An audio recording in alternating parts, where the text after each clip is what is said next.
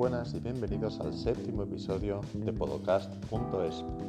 En el episodio de hoy escucharemos la segunda parte de la entrevista con Eugenie Yorca, donde hablaremos entre otros temas sobre taloneras, dejarlas o quitarlas, on toe walker, marchas en intraversión y consideraciones a tener en cuenta ante estas condiciones. Tocaremos algunas patologías como la fascitis plantar, que por supuesto tendrá que mojarse en la última sección. Como siempre acompañados por Fernando, Vamos a darle al apodo.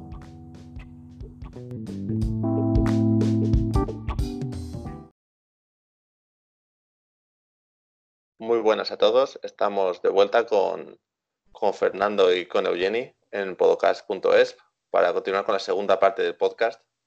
Vamos a empezar fuerte. Eh, una pregunta que nos llega de Brain for Fit.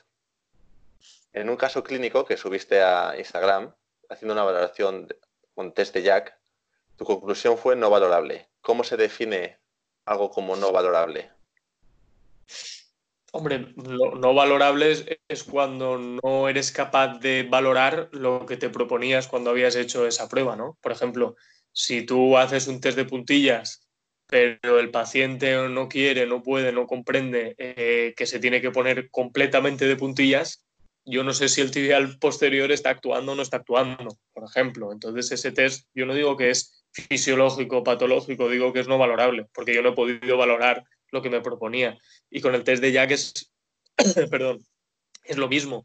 Si yo hago una flexión dorsal de la primera metatarsofalángica, del alux, y me da 10 grados de movimiento, yo no puedo saber si ese paciente realiza el mecanismo de Willis, no lo realiza, ni por qué. Porque no, no sé si a lo mejor realiza un mecanismo de Winlas que en vez de despegar por M1, M2, despegue por M2, M3, M4, M5. No lo sé, porque tiene un alus rígido.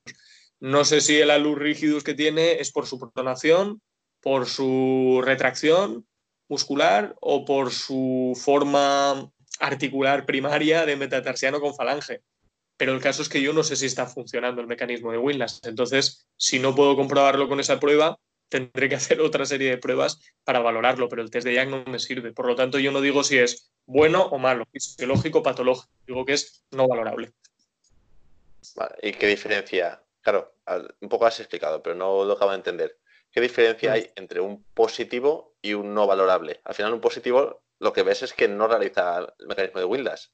Claro, un positivo, no, no, un positivo es que no solo no realiza, es decir, evidentemente que no realiza el mecanismo de Willas, pero no realiza el mecanismo de Willas por una serie de causas, pero no por la primera metatarsofalángica. Habrá mm, una medialización del eje de la subastragalina que haga que pase medial o plantar al escafoides y entonces que no, no sea capaz de generar momentos supinadores para activar el mecanismo de Willis. Pues sí, es patológico, te tengo que tratar eso.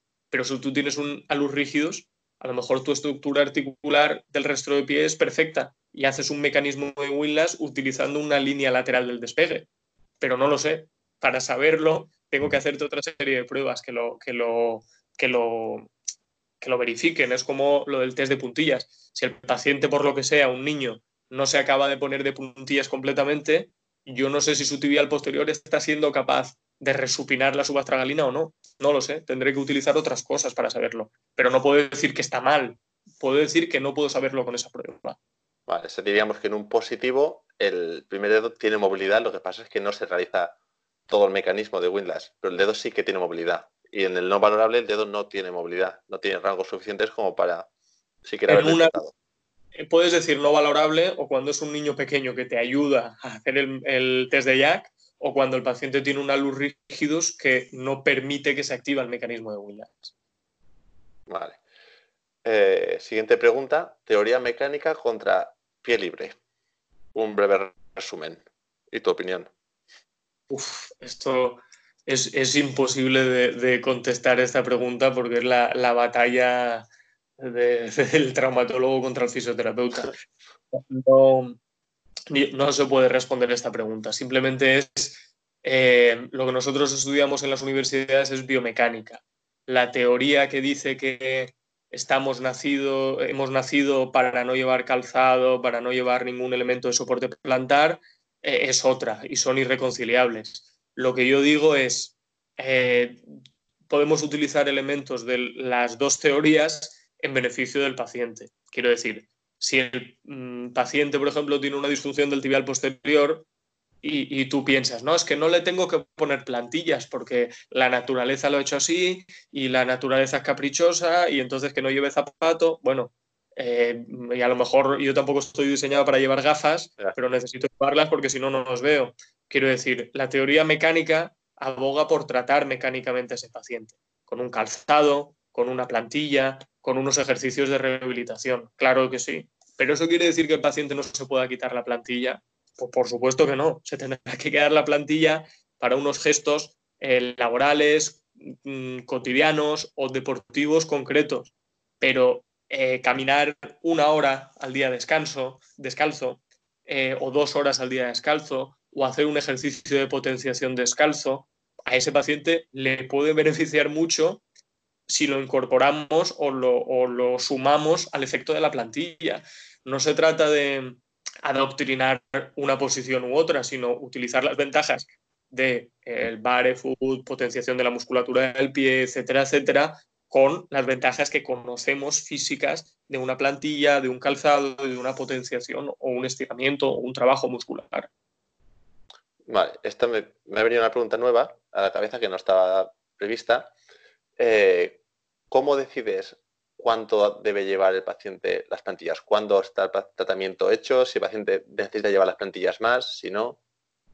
Pues eso, eso te lo dice el paciente. Es decir, al final depende de cuál sea tu objetivo. Si tú, por ejemplo, quieres eh, corregir un niño que tiene un pie plano, tú tienes que entender que la plantilla que le pones no es como unas gafas, es como una ortodoncia. Si tú la ortodoncia te la quitas a las 5 de la tarde o te la pones de lunes a viernes, pero te la quitas los fines de semana, no va a haber una acomodación de partes blandas y el niño cuando crezca, parte se va a dar en la situación de la plantilla, ese crecimiento, y parte se va a dar en la situación que tú no querías mantener. Entonces eso es un fracaso.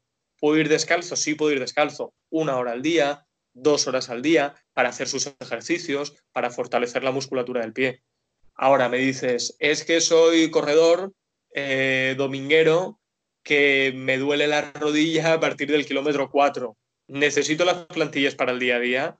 Pues tengo que verte en principio, pero no es un perfil de paciente que necesite las plantillas en su día a día, ni un atleta profesional, porque el gesto que está desencadenando la molestia es un gesto concreto.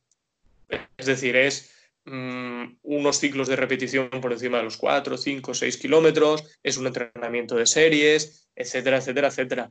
O hay pacientes que te vienen a consulta y que te dicen, es que llevo un mes corriendo y me he venido a hacerme el estudio pues porque creo que es bueno saberlo. Y tú lo ves corriendo y le preguntas, ¿te duele algo? ¿Te has lesionado de algo? No, no, no me duele nada. Pero claro, lo ves corriendo y es que va perdiendo salud en vez de ir ganándola a cada paso. Pues es que entonces tienes que tratar sin que duela. Aunque parezca grave, a veces hay que tratar sin que duela un paciente adulto. O, no tiene ninguna alteración mecánica reseñable, pero es que trabaja en hostelería 16 horas al día. Media jornada, que dicen en hostelería. 12 horas. Pues, pues, pues entonces, ¿qué haces? Es que ese paciente sí necesita un tratamiento para su trabajo. Quiero decir, tienes que tener en cuenta la mecánica, tienes que tener en cuenta el gesto que desencadena el problema y tienes que tener en cuenta cómo interfiere la plantilla que tú estás poniendo en esa persona, pero mm, es para un gesto concreto, es como si tú vas al dermatólogo y el dermatólogo te dice que estás enfermo porque tienes la piel clara. Pues no estás enfermo, pero si tienes un trabajo que implica exponerte al sol, tienes que tener una serie de recomendaciones concretas.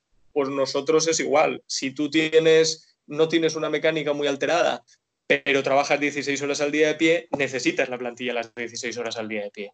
Si tienes dos tortillas francesas por pies, pero vas de tu habitación al coche, del coche al trabajo, del trabajo al coche y, del coche a tu casa, no necesitas ningún tratamiento. ¿Para qué? Si no, no le vas a dar uso nunca a la mecánica que tienes. No sé si me he explicado más o menos. Sí, sí, sí, perfectamente. Sí, sí, la verdad es que es la primera vez que me lo explican claro este tema. Que siempre crea un poco de, polémica el... Yo quito las plantillas, nunca dejo a mi paciente con las plantillas más de X tiempo. Pero ¿por qué? O sea, para que los estudiantes lo entendamos, ¿por qué? Y hace falta una justificación, que es lo que nos has dado, que nos has dado ahora. Bueno, Así pues que, por mí perfecta. Y ahora vamos a aplicar todo esto a niños, pediatría. Crecimiento calzado versus barefoot. ¿Cuál es tu opinión? Bueno, pues eso depende de cómo esté hecho el niño. Es decir, eh, hay estudios, por ejemplo, que demuestran que los niños descalzos, niños con chanclas, niños que no utilizan ningún tipo de calzado o calzado totalmente minimalista, que llamaríamos en, la época actual, eh, desarrollan mayor altura de arco y más precozmente el arco que niños que van calzados, por ejemplo. Eh, se han hecho estudios sobre todo en poblaciones de niños del tercer mundo que van descalzos con poblaciones de niños de, de otras civilizaciones que van calzados en su día a día. Pero esto Mm, se está hablando de una población general, no se está hablando de un niño concreto. Si no hay ningún tipo de patología, el calzado tiene que evolucionar como evoluciona el niño. Es decir, desde nada, una protección contra contaminantes, que el niño no se corte, que el niño no pase frío, que el niño no se constipe, nada, un patuco, a medida que vamos creciendo, un zapato que vaya respondiendo más a las necesidades mecánicas del niño. Por ejemplo, no es bueno que el niño juegue al fútbol ni al baloncesto con una zapatilla minimalista.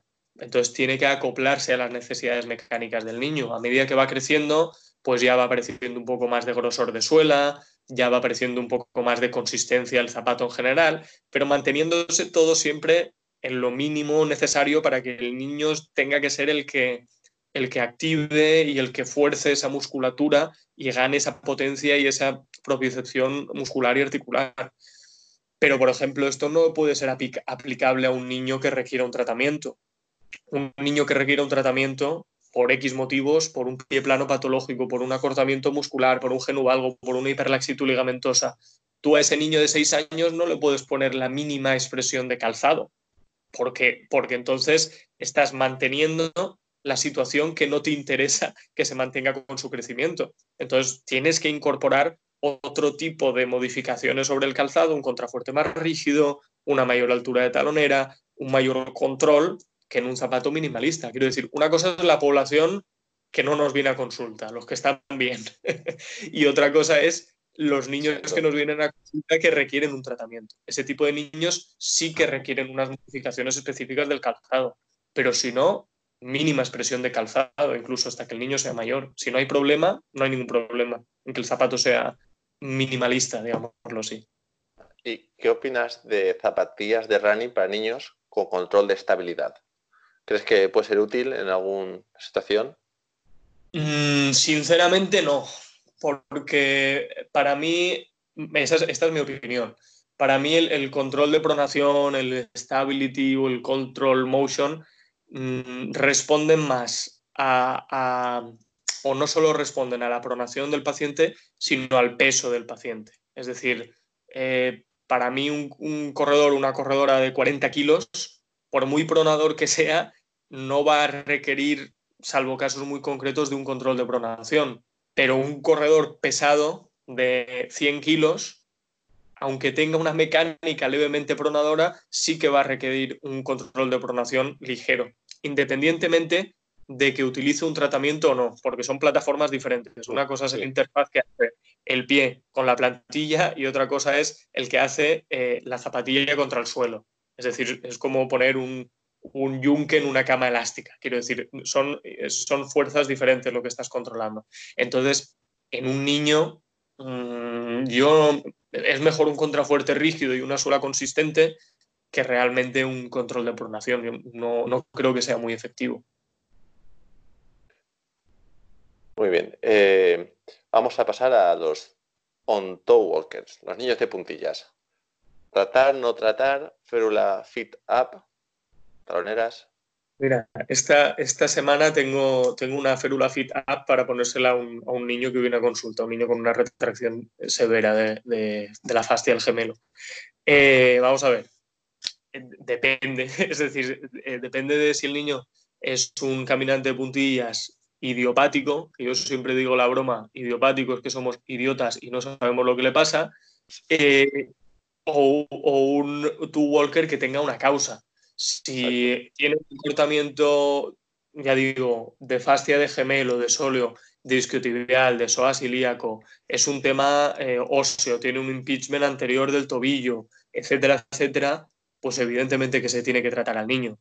Evidentemente que se tiene que tratar al niño. Con una talonera, con un arco, y yo creo que este, eh, la discusión está cerrada, es decir, este tipo de niños se tiene que tratar. Porque la otra opción de no tratarle es que el calcáneo no recibe fuerzas reactivas del suelo o apenas recibe fuerzas reactivas del suelo, con lo que osifica estrecho y pequeño. Y eso el día de mañana da una serie de problemas. Y después que cuando uno no tiene flexión dorsal o tiene reducida la flexión dorsal, saca una serie de compensaciones para conseguir avanzar hacia adelante.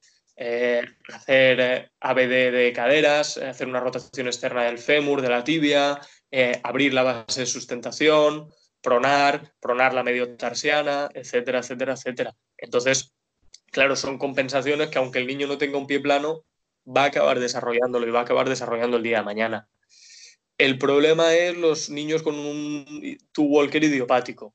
En esos, es decir, que lo hacen, no sabemos por qué. Y hay una serie de pruebas para intentar diferenciarlos. Pues en esos casos la verdad es que el tratamiento es más complicado y es más reservado. Tienes que instar al niño a que camine de talones y tienes que buscar ayuda en otra serie de profesionales para que valoren cuál es la posible causa del niño pero yo sinceramente, idiopáticos, idiopáticos, he tenido contados en consulta, muy, pocos. La mayoría, al contrario de lo que muestra la bibliografía, siempre he encontrado una causa. Eh, estamos hablando de causa neurológica, desarrollo, desarrollo motor o causa, o causa muscular. Bueno, causa muscular, causa claro, muscular, obviamente, pero quiere decir que hay un factor neuromotor desarrollo neuromotor. Cuando hay un trastorno neurológico evidente, eh, eh, ese grupo de niños también entra dentro de los niños que tienen una causa y que deben de tratarse. Otra cosa es que no se encuentre la causa, es decir, pues eh, temas más posturales o, que se encapan, que se escapan un poco más a mi competencia. Pues en ese caso me ayudo a otros profesionales, pero mm, contados con los dedos de una mano los que me he encontrado yo en consulta. Es decir, realmente pocos. La mayoría yo trato talonera, arco y, resto, bueno, evidentemente el resto de, ejercicios y de pautas de tratamiento que acompañan a esto. Y ahora una pregunta polémica. es broma. Eh, creo es un tema que creo que crea algo de polémica entre Roberto y tú, aunque sé que sois grandes amigos. Las taloneras, ¿se dejan o se quitan? No sé cuál es tu posición de las dos. Aquí, si me escucha Roberto, me mata porque cada uno decimos una cosa diferente. Vamos a ver, eh, entender que eh, Roberto ha sido profesor mío, eh, tiene muchos más años que yo y, biológicamente creo que podría ser mi padre. lo que quiere decir es que... Vas a enfadar por lo que acabas de decir, no por lo que viene ahora. no, no, me va a enfadar en seguro porque siempre que lo digo me da una colleja, pero bueno, me arriesgaré a que no escuche el programa. El caso es que eh, mm, yo porque pongo una talonera. Yo cuando pongo una talonera, si la pones para eh, que el gemelo se estire, no la pongas, porque no lo vas a conseguir. Quiero decir, una talonera no mejora la elasticidad del gemelo. Lo que hace es disminuye el, el requerimiento elástico que tiene el gemelo y disminuyes las compensaciones que hace ese niño a la falta de movilidad del tobillo. Entonces, si la quieres poner por eso, ponla y no la retires. Yo no la retiro, salvo que el niño gane grados de flexión dorsal. Si gana grados de flexión dorsal de tobillo, evidentemente lo retiro. Pero diría más del 50%, bastante más. No ganan movilidad, no mejoran su movilidad y yo no la retiro. Porque la alternativa es, retiras la talonera, calcáneo vuelve a no apoyar en el suelo, vuelve a osificar de aquella manera, vuelve a pronar, vuelve a compensar con otra serie de situaciones que no nos interesan. Pues ya volvemos a tener el problema mm, encima. ¿Y qué le mandas a su casa? Le dices, no, señora, estire y cuando mejore que vuelva. Pues algunos no mejoran porque no estiran y algunos no mejoran porque no pueden mejorar, porque hay un límite fisiológico que no te permite mejorar más allá de eso. Pero mi punto de vista no desamparar al niño, no, no dejarlo sin su talonera y sin su arco con el que iba tan cómodo y yo me quedaba tan tranquilo. Y esto de estructurar el, el, acortamiento, ¿no? Es que si pones la talonera, estructuras el acortamiento. Hombre, eso es como una señora que se pone un tacón de 8 centímetros y entonces estructura el acortamiento. Ya, hombre, pero es que 8 centímetros son 8 centímetros y 5 milímetros son 5 milímetros. Quiere decir, tú con 5 milímetros de talonera y con un calzado con un drop X no vas a estructurar nada con lo que el niño no te viniera ya estructurado a consulta. De hecho, cuando estire la musculatura va a estar más relajada y va a permitir que se acerque antes al límite plástico de deformación y que el niño mejore esa, esa, elasticidad de la musculatura posterior. Esa es mi postura. Pero ya, digo, igual dentro de cinco años mm, tengo que darle la, razón a, Roberto. Eh, intoin o marcha de intraversión. Una breve, breve repaso sobre Intoin. Causas. Breve repaso explicado. Es decir, las, las causas principales de más probable a menos probable van de arriba a abajo. Es decir, la más probable suele ser fémur, menos probable pero también presente puede ser tibia y menos probable pero también presente puede ser propia del pie, con un metatarsus adductus, un pie en Z, un pie equinovaro, etcétera, etcétera. Eh, más comunes de la, del fémur, pues anteversiones femorales o antetorsiones femorales. ¿Cómo distinguirlas? Es muy complicado y eso sí que requiere, eh, vamos, eh, seguir muchos casos clínicos que vamos publicando o venir a algún curso para, para preguntarlo porque de verdad es complicado, no es fácil en consulta. Pero yo siempre intento diferenciar si, si el problema femoral tiene mayor componente de partes blandas, de acomodación de partes blandas de la cadera a una posición interna, o tiene más parte ósea, es decir, de una torsión propia del hueso a rotación interna. No porque mi tratamiento vaya a ser muy diferente, sino porque el pronóstico sí que va a ser diferente. Y yo eso sí que se lo tengo que decir a los padres el primer día en consulta, no esperarme, no esperarme tres o cuatro años a que las cosas no vayan bien, ¿no? Y en la tibia exactamente lo mismo, es decir, eh, qué parte de la posición tibial interna viene por la pronación del pie plano, que hace que se acomode en rotación interna la tibia, y qué parte viene de una torsión tibial interna real. Pues hay que tratar de distinguirlo también en consulta.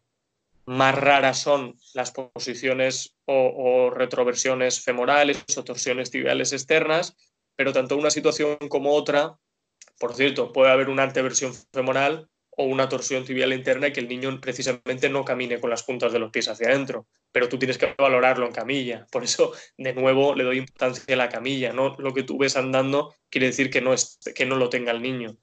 Entonces, tanto una anteversión, retroversión, como torsión tibial externa, como torsión tibial eh, externa, torsión tibial interna o externa, perdón, van a provocar compensaciones que van a hacer que el niño eh, o bien porque tiene una base de sustentación más abierta o bien porque abra su base de sustentación porque si no sus pies chocan al caminar y abrir la base de sustentación es pronar. Entonces, eh, mm, no mucha más reflexión. Hay que diferenciar qué parte ósea o qué parte blanda tiene el problema y actuar sobre ello, sabiendo que el pronóstico va a ser totalmente diferente. Pues plate externos, aletas internas, calzadoterapia, ejercicios, fisioterapia, posiciones, etcétera, etcétera, etcétera. Bueno, y ahora háblanos un poquito de la famosa fascitis plantar o fasciosis plantar.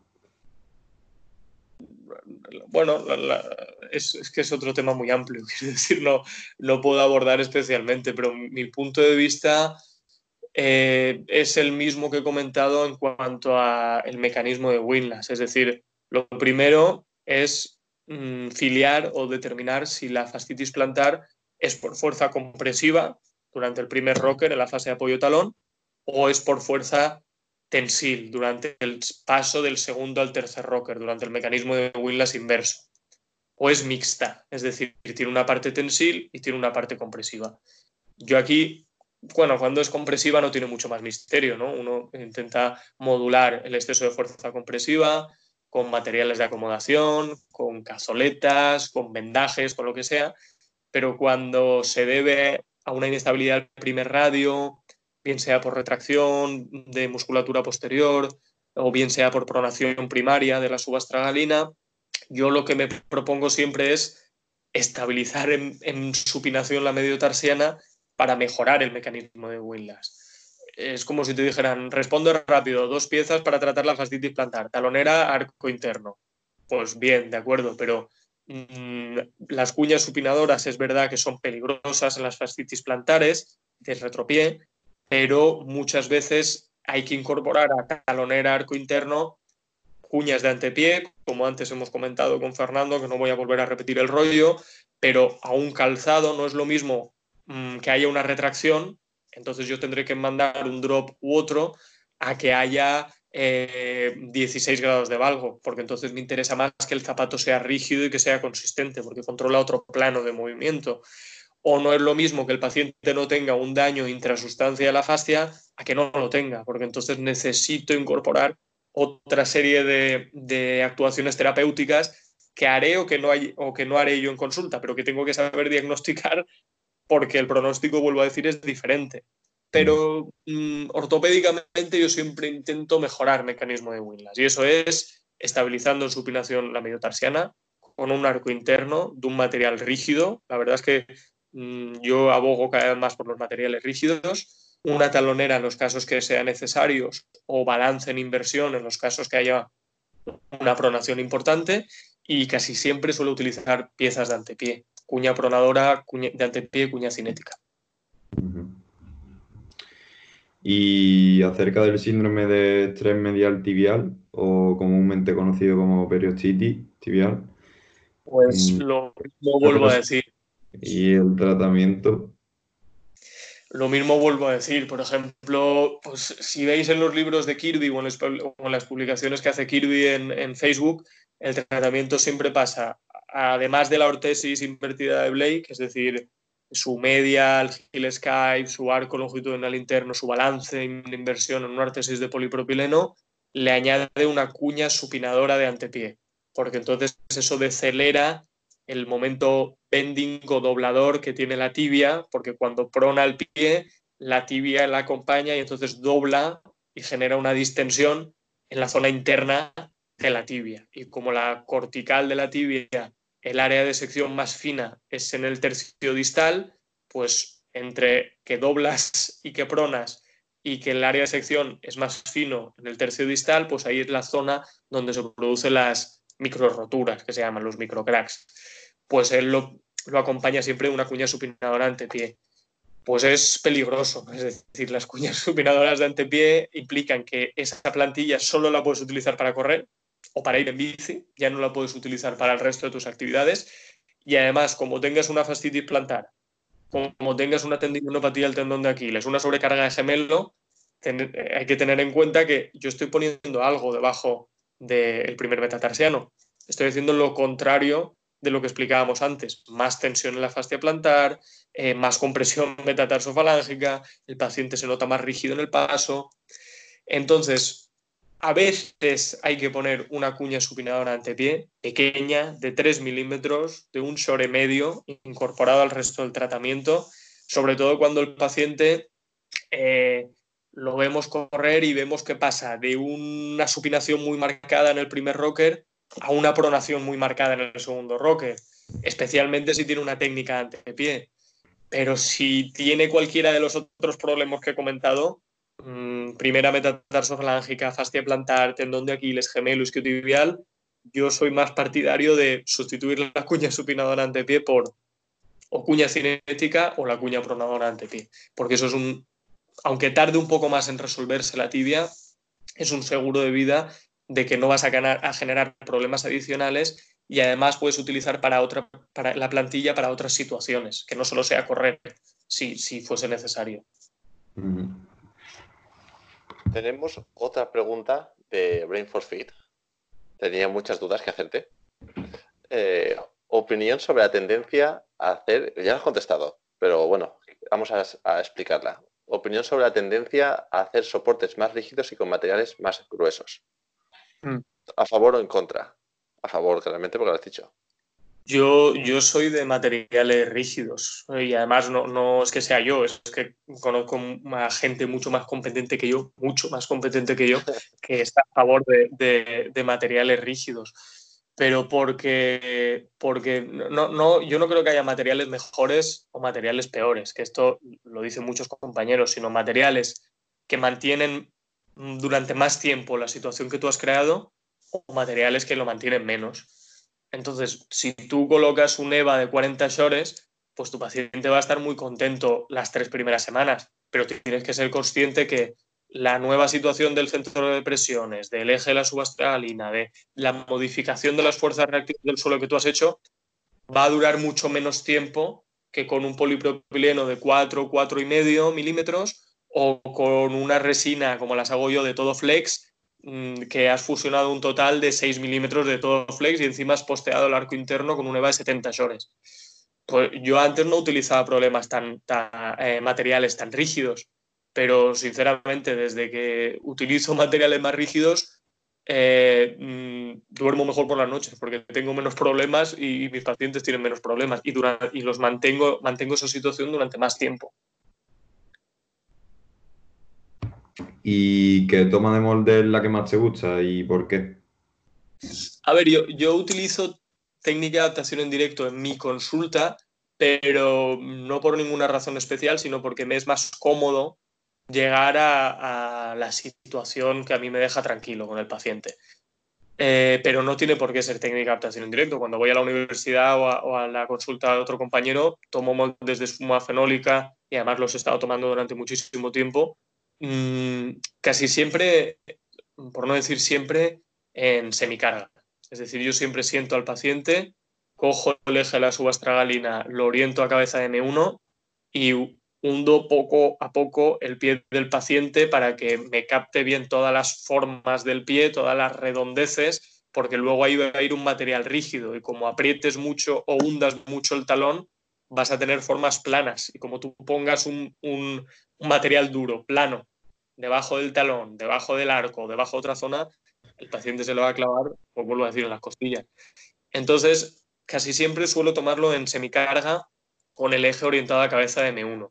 Y porque esa es la situación de bajo estrés tensil que a mí me deja tranquilo y sobre esa referencia yo ya eh, después se puede hacer balances en inversión, en eversión, media, lateral o cuñas, pero partiendo de esa referencia, de, de pie en semicarga, paciente sentado con eje orientado a cabeza de M1.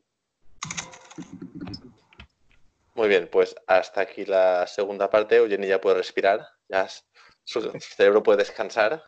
Te hemos metido caña, ¿eh? Y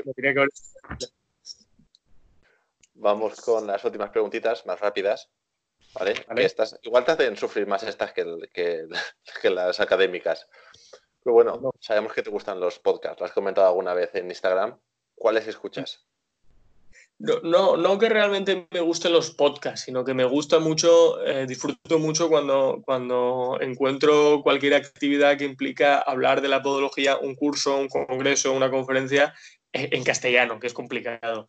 Pero, por ejemplo, yo el tema de los podcasts lo empecé a escuchar en YouTube. No sé si conocéis el canal, un canal de Craig Payne y, Ian Griffin, que, se llama Pod Chat Live y empezaron a hacer un poco pues, lo mismo que estáis haciendo vosotros, es decir, eh, cogieron a referencias eh, en la podología de diferentes campos, a Kirby, a, Spooner, a Dannenberg, a, diferentes personajes y les entrevistaban sobre un tema u otro. Lo que pasa es que, eh, claro, eso era lenguaje americano, entonces pues yo y el inglés nos llevamos para mantener una conversación sencilla, pero, pero una conversación técnica de ese nivel, pues me costaba mucho seguir la conversación y aún así me gustaba mucho y vi todos los capítulos, que os los recomiendo si sois muy frikis. Pero por eso me alegré tanto de ver vuestro canal, porque por fin podía escuchar a gente que tenía cosas de la podología, aspectos de la podología muy interesantes que compartir con todos en castellano, porque es que, eh, vamos, y además creo que aquí dentro de España tenemos a muchísima gente que pueda aportar cosas de muchísima calidad y además en castellano, para los que no, tenemos un inglés perfecto. También decir que en nuestro podcast vamos a mezclar con inglés algún programa. Pero bueno, sí, cosa, eh, un poco surgió con esa misma idea de tanto a Fernando como a mí nos gustan los podcasts, nos gusta la podología y no había nada. dijimos, hostia, pues vamos a hacerlo nosotros. Pero con la misma idea que dices tú. Sí, es fenomenal traer a gente internacional y vale la pena que sea en inglés, por supuesto, faltaría más, pero que dentro de España tenemos a gente tan interesante que puede decir cosas muy interesantes muy chulas, muy avanzadas, que a esto no se le ha prestado atención en otro canal. Por eso creo que puede ser un tema muy útil y si eres friki, muy divertido y muy agradecido de ver. Sí, ¿verdad? Eh, dinos un podólogo al que admires especialmente. Probablemente el nombre se repita en el podcast porque ya has comentado antes muchos, pero bueno, sin menospreciar a nadie, o sea, los que no se ofendan los no nombrados, coméntanos a uno. Yo no, podría decir uno y además es que me dejó muchos fuera, pero eh, mm, Ángel Orejana de la Universidad Complutense de Madrid es imperdible y Roberto Pascual. O sea, los dos es para verlos y ver cómo tratan pacientes y conocerlos. ¿Y el próximo área de la podología en la que te gustaría profundizar? Me tengo que poner al día con muchísimas cosas. O sea, me tengo que poner al día con diagnóstico por imagen, eh, me tengo que poner al día con ecografía, con cirugías menores, porque yo no es que quiera dedicarme a la cirugía, pero, pero vamos, eh, un mínimo creo que debemos de hacer desde consulta y yo todavía no lo hago. Entonces tengo que ponerme al día muchas cosas, principalmente diagnóstico por imagen, dermatología y, y mínima cirugía, es decir, mm, cirugía muy básica. ¿Y a quién nos recomiendas para venir al podcast? Bueno, pues es que os podéis dejar a tanta gente fuera. Roberto lo tenéis que... Tenemos una lista larga. Pero dinos. A Roberto Pascual lo tenéis que, que, traer, aunque, aunque me arriesgue a que escuche el programa y me dé una colleja por lo que he dicho. Eh, Ángel Orejana, no sé si tendréis oportunidad de traerlo, pero vamos, eh, sería imperdible, sería irrepetible. Y después, bueno, Fran Monzó, eh, Raúl Blázquez, los dos. Raúl Blázquez ahora es profesor de la UMH. Mm, no sé, es que tengo muchas caras que no me vienen ahora el nombre a la cabeza y, y me da rabia pero muchísima gente. Jonathan García, profesor de la UMH también, o sea, mucha gente. ¿no? Me da rabia porque tengo las caras, pero no me vienen los nombres, pero muchísima gente. No te preocupes, casi todos los tenemos en la lista ya. tenemos que enviar la, carta negra a casa. tenemos que hablar. Recomiéndanos un libro que te haya gustado. Puede ser de podología o no de podología. Un libro en concreto que, por lo que sea, te ha marcado o que te gustaría que la gente conociese. Yo leo mucho, pero, pero por no aburriros eh, de podología, eh, hombre, suena un poco sobado, pero yo creo que poca gente se ha leído realmente eh, los libros de Kirby, el apartado de la, patología. Yo no es que lo haga todo como él, pero sí al menos para comprenderlo y comprender por qué hago las cosas de manera diferente, vale la pena leérselos, aunque esté un poco sobado. Y una cosa que a mí me gusta hacer mucho, aunque no sea un libro como tal, es eh, pedir apuntes de la, de la especialidad que a vosotros os guste de diferentes universidades. Yo eso lo he hecho y lo sigo haciéndolo. Apuntes de Valencia, apuntes de Alicante, apuntes de Madrid y que os lleguen y echarles un ojo, porque veréis diferentes formas de hacer una misma cosa y eso da una perspectiva mucho mayor ante un mismo problema. Pues creo que acabas de chafarme la siguiente pregunta, pero un consejo derivado de tu carrera profesional y personal, aparte de pedir apuntes. Mm. Pues eh, vamos a ver, que, no tengan prisa cuando se acabe la carrera, que, se acostumbren a, que, nos acostumbremos a que nos vamos a equivocar. ¿no? no quiero hablar en tercera persona porque yo estoy en el mismo barco lo primero es empezar a acostumbrarse que conforme empecemos a ver pacientes te vas a equivocar. Y eh, lo único que es que no hay que desesperarse, ni somos tan buenos cuando las cosas van bien, ni somos tan malos y no valemos para esto cuando una semana las cosas no nos van bien. Simplemente es respirar hondo, nos vamos a equivocar, no pasa nada. Solo se trata de ser muy cuidadoso con lo que hacemos, de ser muy eh, meticuloso, de ser muy detallistas y aún así eh, a todos vamos a tener un grupo de pacientes, todos vamos a tener un grupo de pacientes que no van a ir bien y que te van a permitir seguir aprendiendo. O sea que ese es el consejo que yo daría. Muy buen consejo. Y la pregunta del millón. ¿Qué ingrediente le pones tú a la paella que la hace diferencial?